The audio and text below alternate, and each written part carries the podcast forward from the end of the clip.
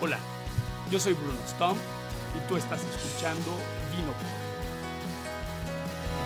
Un podcast en donde compartimos la magia y la ciencia del vino para locos del vino. En este episodio hablaremos hasta California con una mujer, amiga mía, compañera de banca y sobre todo una loca del vino, la enóloga y viticultora Sofía Rivier.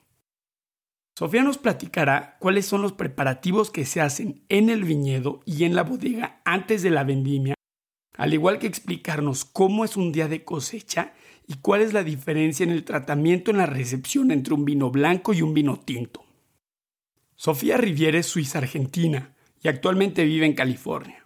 Ella posee el bachelor en Ingeniería en Agronomía por parte de la Universidad Nacional de Cuyo en Mendoza, Argentina. Además cursó conmigo la Ingeniería en Enología y Viticultura y luego el Máster en Enología y Viticultura por parte de la Universidad de Ciencias Aplicadas de Suiza Occidental. A Sofía le corre Malbec por las venas, ya que es la tercera generación en hacer vino en la hermosa y célebre región de Mendoza, en Argentina. En mi gusto, la capital de vino tinto en el continente americano.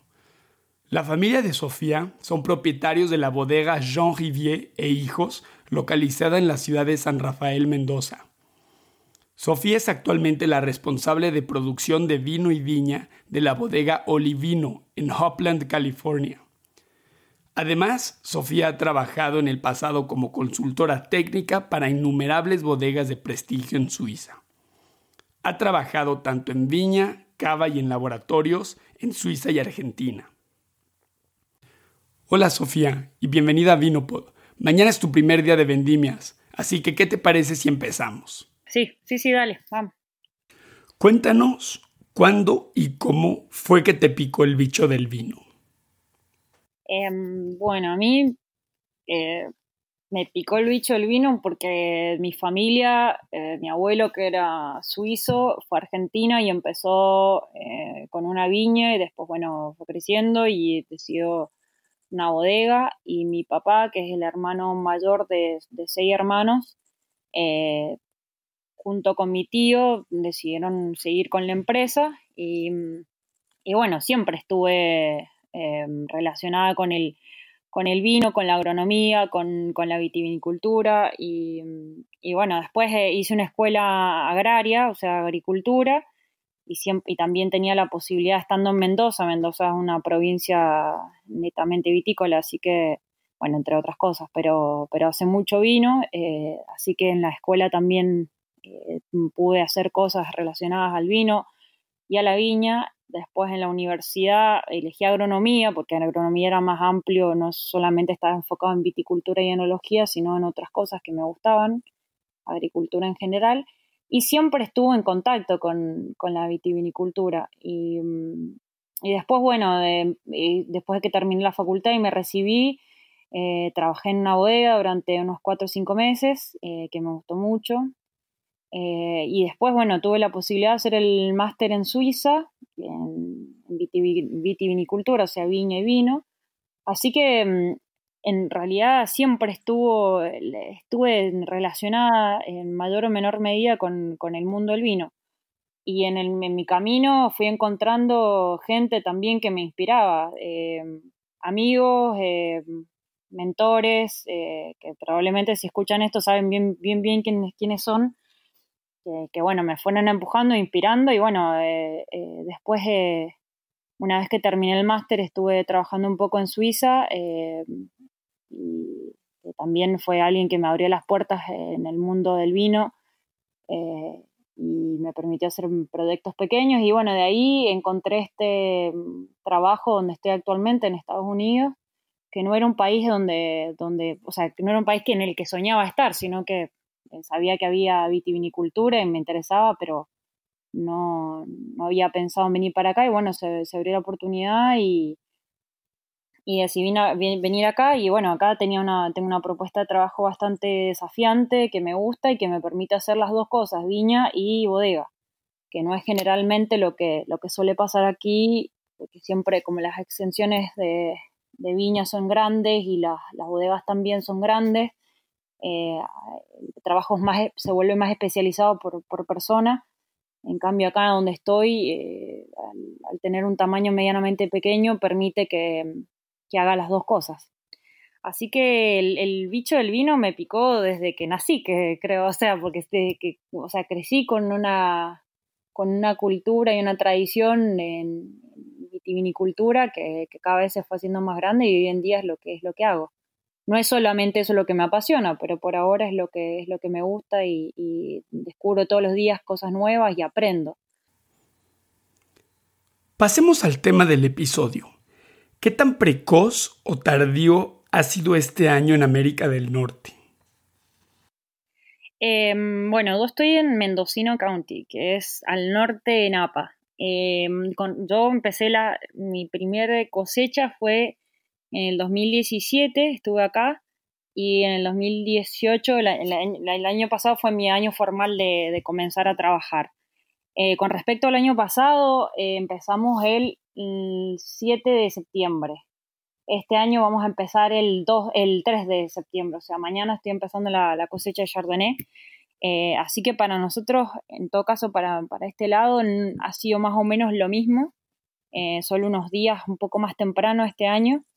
Eh, no, no, hay, no había tanta diferencia. Y en el 2017 recuerdo que empezaron el, empezamos el 31 de agosto a cosechar. Así que tampoco hay que una diferencia muy grande. Más de una semana no, no, no hay. ¿Cuáles son los preparativos que se realizan en la viña antes de la vendimia? Antes de empezar la cosecha se han hecho otros, se han hecho muchos trabajos. Se ha hecho un trabajo de desbrote, se ha hecho un desoje, em, o varios, eh, depende. De varios, si se puede hacer dos desbrotes eh, es lo ideal en nuestro caso. Eh, después un trabajo de desoje, riegos. Los riegos hay que tener cuidado acá porque, bueno, hace mucho calor a donde yo estoy, así que hace ese riego suplementario, no como en otras partes del mundo que quizás necesita más, o hay otras partes del mundo en que no se riega directamente. Así que los preparativos y precauciones en la viña son más que nada, o sea, eh, estar, mm, estar atento a la, a, la, evolución de la viña con respecto al, al riego, se hacen trabajos de, nosotros hacemos trabajo también de, de desmalizado mecánico, y eh, después em, subir alambres cuando se necesita ordenar la canopia. Em, se trata de que la canopia esté lo más aireada posible, que los, eh, que los racimos de uva tengan suficiente radiación eh, por el tema del azúcar, sin, teniendo la precaución de que no se quemen, obviamente no tener problemas de, de quemado por el sol. Em, es básicamente eso. Y bueno, está, uno está atento a que empiece la temporada a algún problema de, de enfermedades eh, fúngicas. Pero antes de la cosecha, o sea, ahora, no sé, estas semanas hemos estado midiendo, hemos estado midiendo azúcar, o sea, BRICS, con eh, porcentajes sólidos solubles, eh, para ver en qué, para tomar la decisión de cosecha, junto con la degustación de bayas que también hacemos, y, de acuerdo a los, a los criterios de los enólogos se cosecha, o sea, elegimos la fecha. En viñedos se prepara todo lo que es eh, la negociación con los, con los cosechadores, la cantidad de gente que va a venir y eh, lo otro que hacemos, como cosechamos en vin, se preparan los vins antes, o sea que se tienen que limpiarse, es una sanitización bien profunda. Eh, preparamos los tractores, se preparan cosas, bueno, son detalles después, que la gente que va a cosechar tenga los baños cerca, agua, los botes donde se cosecha, que estén limpios y disponibles para la gente. Esos son un poco todas las preparaciones que, hay, o sea, los preparativos que, que hacemos. ¿Cuándo es la última vez que tienes autorizado realizar tratamientos fitosanitarios en el viñedo? Nosotros somos orgánicos, así que los tratamientos son, eh, hacemos tratamientos antes del cierre de racimo eh, y después eh, eh, tratamos de no hacer, eh, no hacer mucho más tratamiento. Eh, nosotros en orgánicos tenemos permitido el uso de aceite y la verdad que acá, mm, sinceramente, no tenemos problemas, no hacemos tratamientos como se hacen en otras partes del mundo que pueden ser en, en algunos países europeos, como sabrás en Suiza, se hacen en una media de, de 8 a 10 o 11 tratamientos por año, acá hacemos 3, 4. O sea que el problema del tratamiento no es, un, no es algo, o sea, no tenemos problemas de enfermedades graves en donde yo estoy. ¿A qué riesgos te enfrentas en un viñedo justo antes de cosechar? Em, ¿Qué riesgos? Bueno, acá hay, hay bastante problemas con los incendios, así que este año venimos eh, zafando porque no hemos tenido un incendio muy lejos de acá, pero, pero se, pudo contener. El año pasado sí hubo incendios mm, en varios lugares y en 2017 también. Eh, es algo grave, es algo que, que, no conocía antes porque desde los países que había visitado, mm, tanto en Argentina como en Suiza, no, no nunca, nunca había tenido este problema de cerca.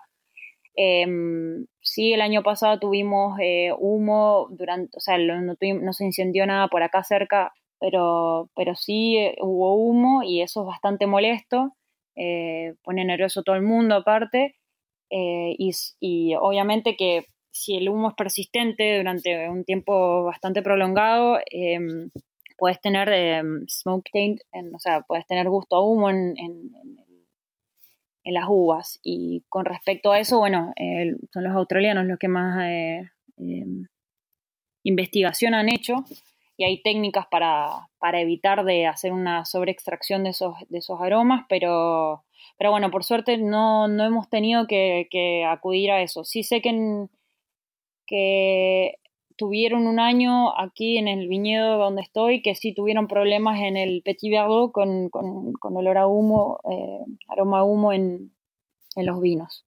Pero sí, los, uno de los, los riesgos son los incendios. Em, ese creo que es el más, el más complicado. Y después, bueno, cada uno tiene sus desafíos según la, el tamaño de, empresa que es. Eh, acá es, donde yo trabajo una empresa chica y por ahí me cuesta bastante conseguir mano de obra. Entonces, eh, bueno, cuesta a veces porque uno dice, bueno, tengo todas las, las, condiciones climáticas que sean para cosechar y, y bueno, después tengo el problema de la gente que no siempre es fácil conseguir eh, para un viñedo pequeño una cantidad suficiente de gente que esté dispuesta a trabajar más en, orgánico. Qué interesante que hayas mencionado el recurso humano. Quizás en una primera impresión se hubiera pensado en un granizo, vientos fuertes o lluvias torrenciales, pero efectivamente olvidamos que la producción de vino sigue siendo un trabajo artesanal. Por más industrializado y tecnológico que sea un viñedo, sobre todo en la vendimia se requiere mucha mano de obra. En este caso nosotros cosechamos a mano, no tenemos, em, el viñedo no está, no es apto para hacer cosecha mecánica, no tenemos las estructuras suficientes como para, para tenerlo, sería, sería bastante complicado poder hacer cosecha mecánica acá. Es un viñedo un poco avejentado, así que la, la, la idea de cosecha mecánica no, no, no, tenemos la infraestructura ni la espalda para, para tenerla. Así que nosotros sí o sí estamos eh, em, condicionados por el, por el acceso a la mano de obra. ¿Qué parámetros tomas en cuenta para decidir o saber que las uvas están listas y hay que cosechar? Bueno, nosotros em, tomamos eh, BRICS, el porcentaje de sólidos solubles, eh, azúcar. Em, hacemos mediciones en el, en el viñedo. El viñedo tiene, em, nosotros tenemos eh, como variedad blanca, Chardonnay, y después tenemos eh, Merlot, Cabernet, Petit Verdot y Pinot Noir. Y entonces eh, tenemos parcelas y suelos distintos y entonces hemos, hemos em, establecido un poco un mapa de, cómo hacer ciertos o cómo hacer muestreos de bricks eh, porque tenemos distintas, por ejemplo, para darte un ejemplo, en la, en la parte sur del viñedo, en las variedades tintas, generalmente, o sea, ahí el suelo es ligeramente distinto y tenemos eh, una concentración de azúcar distinta a la zona norte.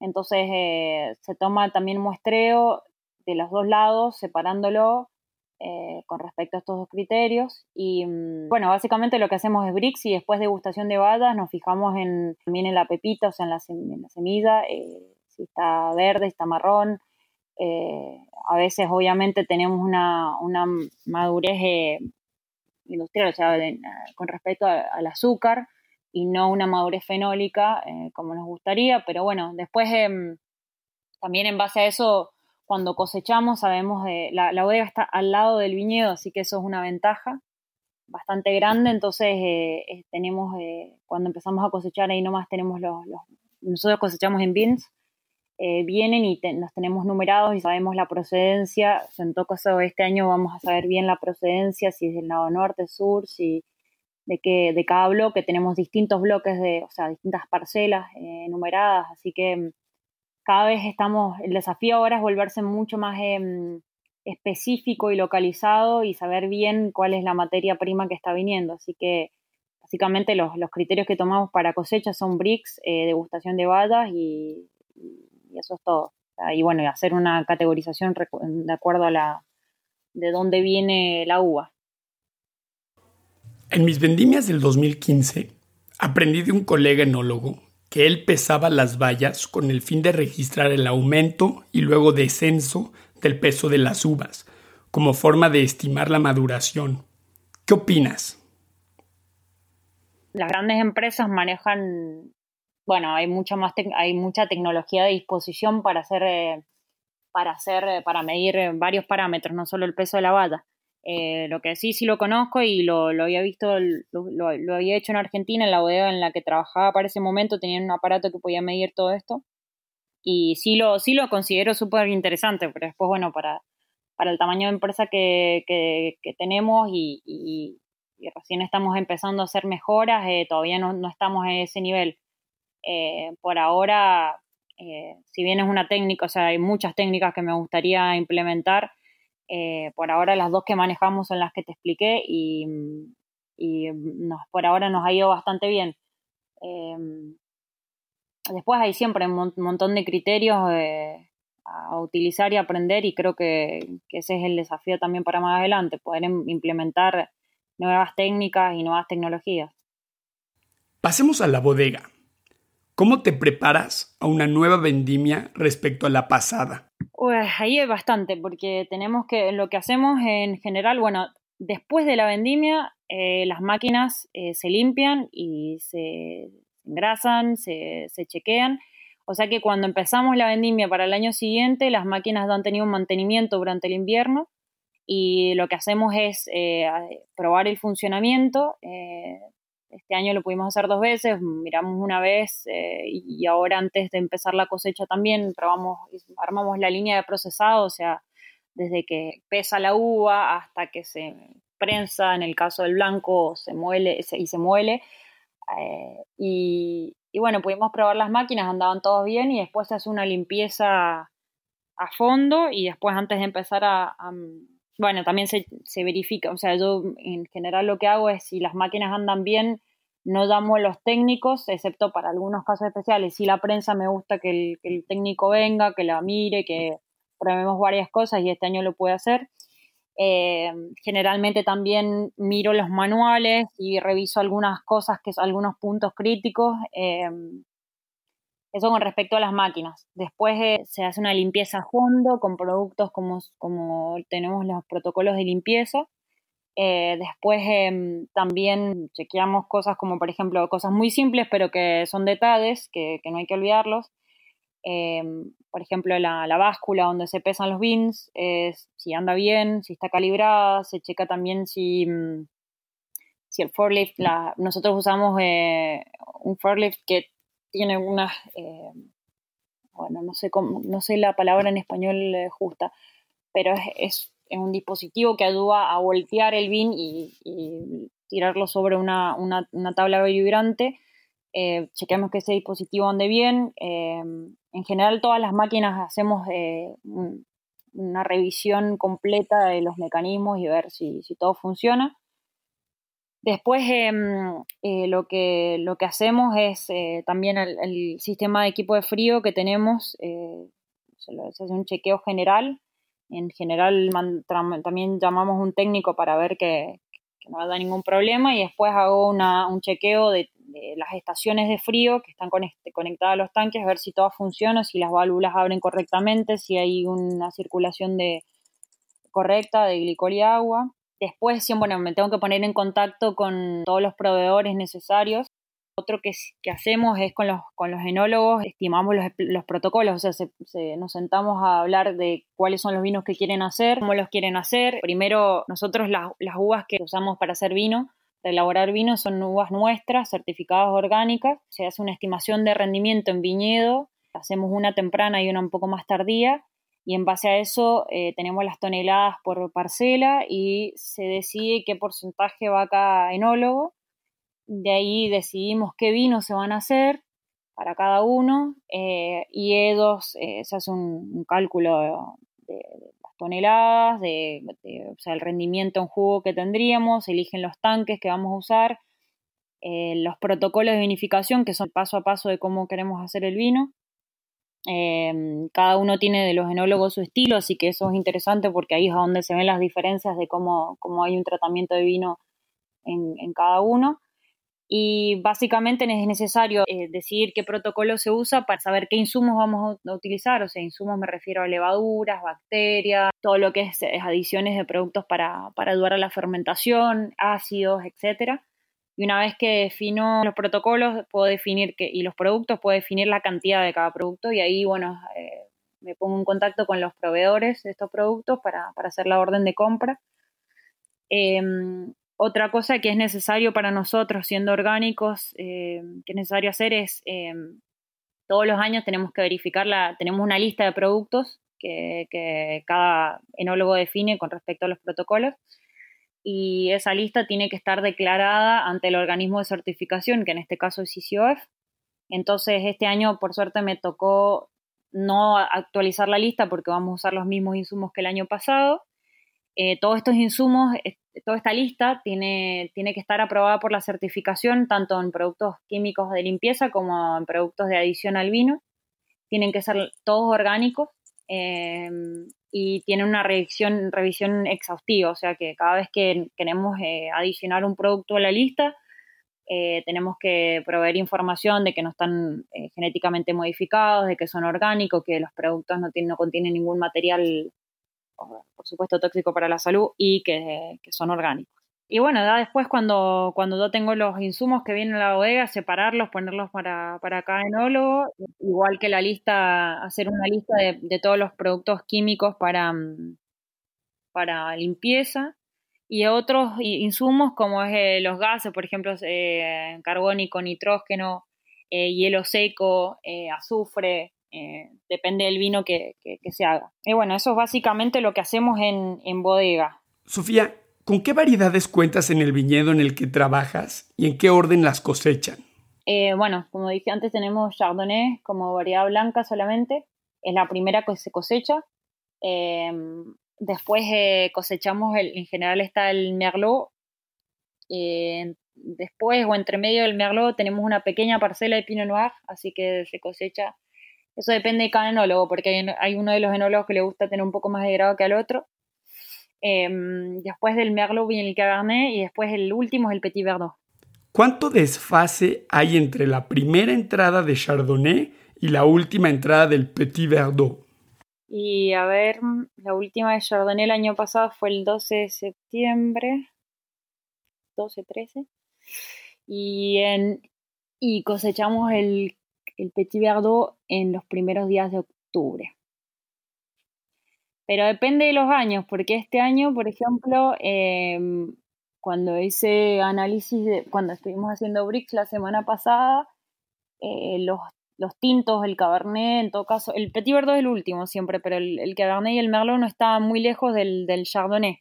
O sea que este año hay una maduración un poco más pareja que los años anteriores. Eso depende a nivel climático también de las amplitudes térmicas y, el, sí, el calor.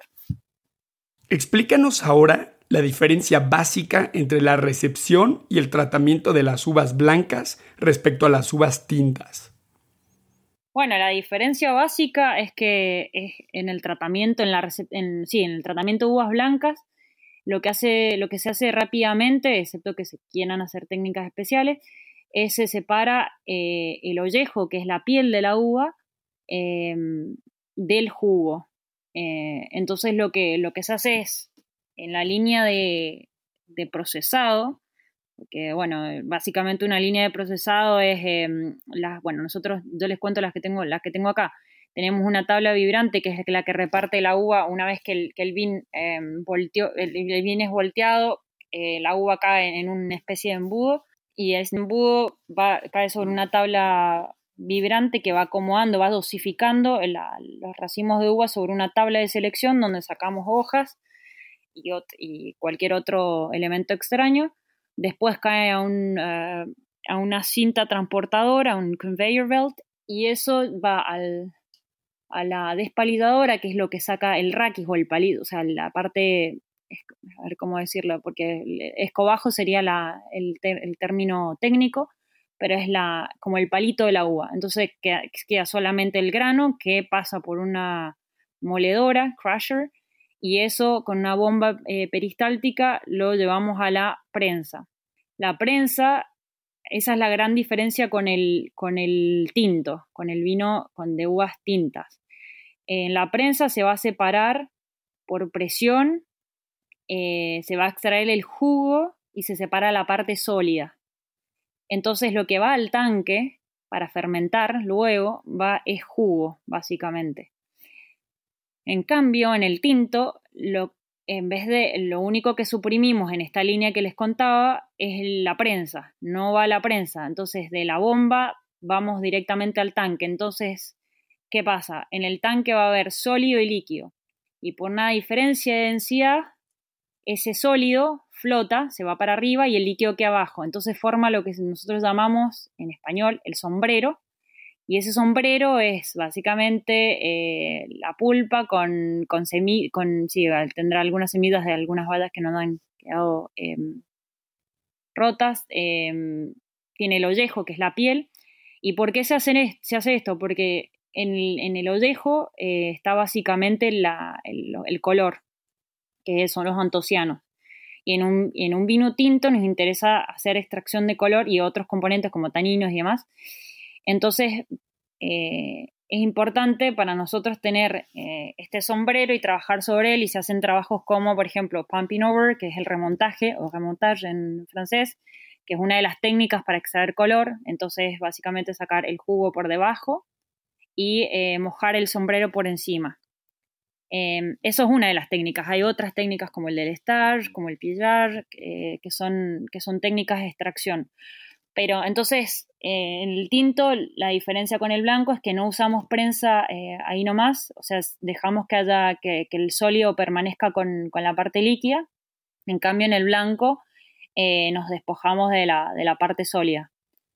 Em, creo que ahí expliqué un poco la diferencia, la diferencia más grande que hay. Después, obviamente, que en algún momento vamos a tener que separar ese, esa parte sólida de la líquida en el tinto y es, y es ahí cuando usamos la prensa. Entonces, el prensado se hace determinando, bueno, depende de cada, de cada enólogo lo que, le, lo que quieran hacer.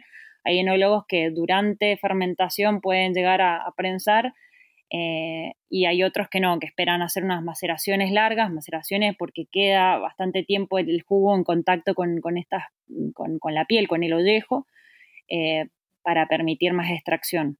Eso depende del gusto de cada enólogo. ¿Cómo es un día normal de cosecha? ¿A qué hora te levantas? ¿A qué hora comienzan a elaborar tú y tu equipo? ¿Y a qué horas terminan? Bueno, yo en general me levanto temprano. Yo me levanto todos los días a las 4 y media, 5 de la mañana y empiezo acá a las 6. Me tengo que viajar 40 minutos más o menos. Pero en cosecha trato de estar un poco antes. Eh, los cosechadores, eh, mañana vamos a tener nuestro primer día de cosecha, así que toda la emoción encima. Eh, lo que básicamente pasa es que nos juntamos en la mañana temprano eh, a las seis, porque a las seis y media da luz, así que a las seis y media empiezan a cosechar, o sea, nos juntamos a las seis, yo tomo lista de la gente que está presente, eh, les muestro cuál es la parcela que queremos cosechar, tengo, acá la cosecha no es como en Suiza, o es como en Argentina, parecía, porque a los cosechadores se les paga por bote por bote, como le dicen acá, cosechado, eh, por tacho, como le dicen en Argentina. O sea que cada vez que alguien cosecha un bote con, racimos de uva y lo, lo deja en el, en el bin, hay una persona que va contando. Entonces cada cosechador tiene su número. En vez de tener un nombre, obviamente que esta persona tiene un nombre, pero elige un número, por ejemplo, el número 2. O cada vez que va a dejar el, la uva en el bin, va a gritar su número y otra persona, que es una persona encargada exclusivamente de contar los botes, anota. Entonces, al fin de la jornada, eh, la gente tiene su cantidad de botes y se paga por el bote, por, el bote, por el tacho, por lo que sea. En Argentina, el método es parecido, nada más que en vez de tener una persona que cuenta, hay una persona que da fichas, o sea, que da como una especie de moneda que el cosechador se la da al cosechador, entonces el cosechador después puede cambiar al, canjear al final del día eh, sus fichas por dinero. Bueno, entonces el día empieza así. Eh, una vez que yo organizo y hablo con ellos en el, en el viñedo, eh, obviamente que tengo un, grupo que es de acá del trabajo que, que, se queda ahí, que es un tractorista. Tengo dos tractoristas, una persona que saca hoja en, el, en los vines y una persona que cuenta los botes. Después en la bodega tengo dos personas, entonces bueno, ya voy a la bodega, eh, llego ahí, ya eh, la línea de, procesado está, está armada, em, se, se, enjuaga con agua porque ya tuvo previamente una, limpieza profunda, eh, se pone en marcha la, báscula para pesar y bueno, se espera que vengan los, los vines con la, con la fruta.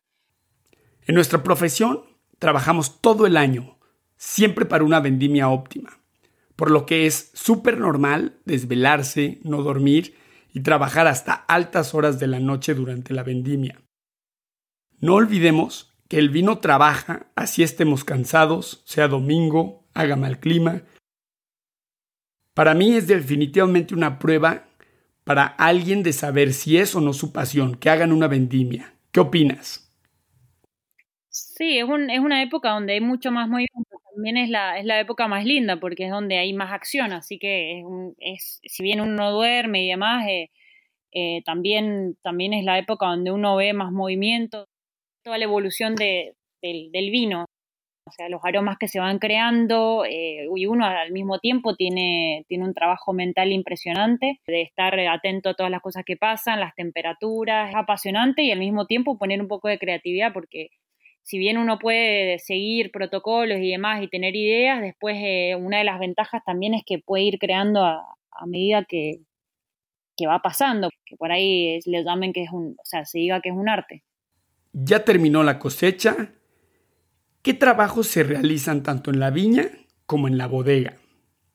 Bueno, la viña eh, hay que pensar que le hemos exigido que tenga frutos y que cuando se cosechan ya cumple su, su periodo de, demanda. Entonces eh, lo que hay que hacer es eh, hacer nosotros hacemos un riego profundo y porque se viene también el, otoño-invierno, entonces las reservas de la, de la planta van, a, van al tronco, que es lo que va a ayudar al año que viene a que brote la viña nuevamente. Así que se trata de hacer si es posible, alguna fertilización y, mucha agua para, que la, viña empiece a transitar después la, entrada en, dormición, que es el invierno.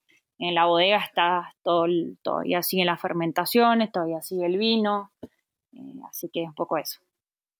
Sofía, hemos llegado al fin de nuestra entrevista. ¿Cómo te puede contactar la audiencia?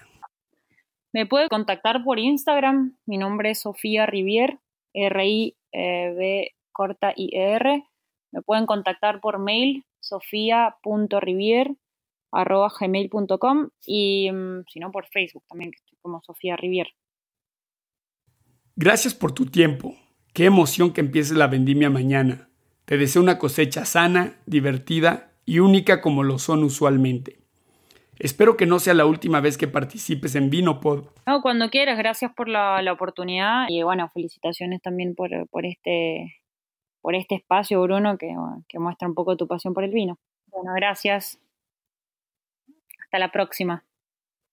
En el próximo episodio, Chintia Colibaba, doctora en enología y viticultura, nos explica qué onda con el terroir y terruño. do we want all the answers? Maybe not, because wine is actually a, a mysterious drink. It is a complex of, of uh, compounds nobody discovered until now everything about wine. So maybe that mystery adds to the, uh, to the final touch of wine. Si te gustó Vinopod y quieres apoyar, esto lo puedes hacer de dos maneras. La primera es suscribiéndote al programa en aplicaciones como Apple Podcasts, Google Podcasts, Spotify, Stitcher, TuneIn Radio, iHeartRadio. Y la segunda es apoyándome en Patreon. Me encuentras en patreon.com diagonal vinopod. Si quieres saber más acerca de Vinopod y de mí, ve al sitio brunostomp.com. Me despido con esta frase de Luis Fernando Olaverri. El vino es la única obra de arte que se puede beber.